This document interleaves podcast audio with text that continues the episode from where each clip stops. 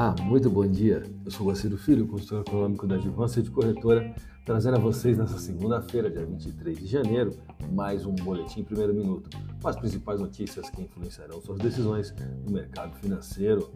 Com o fiscal e juros prometendo ser importantes gatilhos no mercado de 2023, o que tem segurado o Ibovespa e o câmbio diante de tantas turbulências? A bolsa está barata e o dólar ainda não tão valorizado perante o real em meio às incertezas políticas e fiscais e diante de um cenário macroeconômico mais barulhento.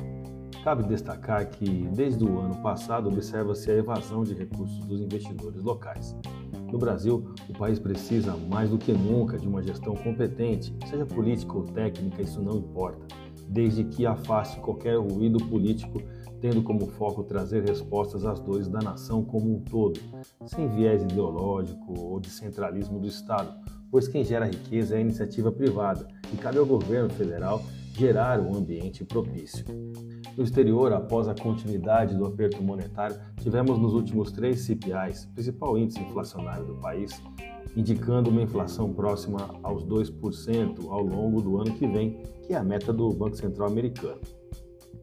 No entanto, para esse ano, nota-se a postura de grandes gestoras internacionais operando nas bolsas dos Estados Unidos na posição de opção de short, ou seja, posição vendida apostando na queda de ativos. Por aqui, cabe destacar que se não fosse no exterior o dólar global DXY se desvalorizando em aproximadamente 10%, e se o cenário não fosse esse de fato, o dólar perante o real possivelmente estaria operando bem acima dos R$ reais. Já falamos da maior economia do mundo e da doméstica. Falaremos agora do nosso principal cliente, os chineses. Esse importante parceiro comercial para o Brasil apresentou uma melhora nos investimentos por lá, o que também influenciou em nosso cenário local. Afinal, o dinheiro que sai dos mercados americanos e procura os emergentes acaba sempre respingando no Brasil. Não somos iludidos como analistas a ponto de pensar que esses recursos são de longo prazo, e sim tratam-se de trades interessantes como operações de carry trade. Vamos aos gráficos, eu vou começar pelo dólar. Desde 6 de janeiro, o mercado vinha de uma desvalorização cuja mínima em 12 de janeiro foi de 5,3% no período.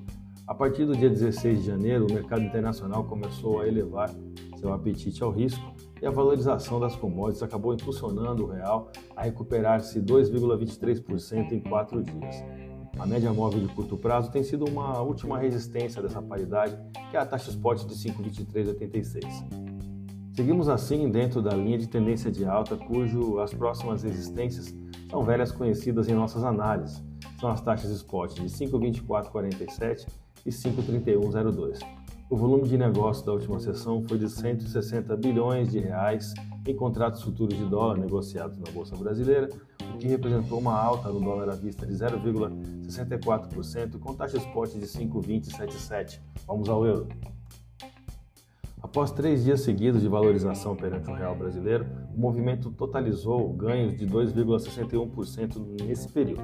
A taxa de 5,64 tem sido uma região de disputa entre compradores e vendedores que monitoram a política monetária da zona do euro como potencialmente favorável à valorização global da divisa do bloco europeu. A paridade fechou a última sessão com valorização de 0,98% e taxa spot de 5,6528. A minha dica, você já sabe, siga nossos boletins para ficar sempre conectado às principais notícias.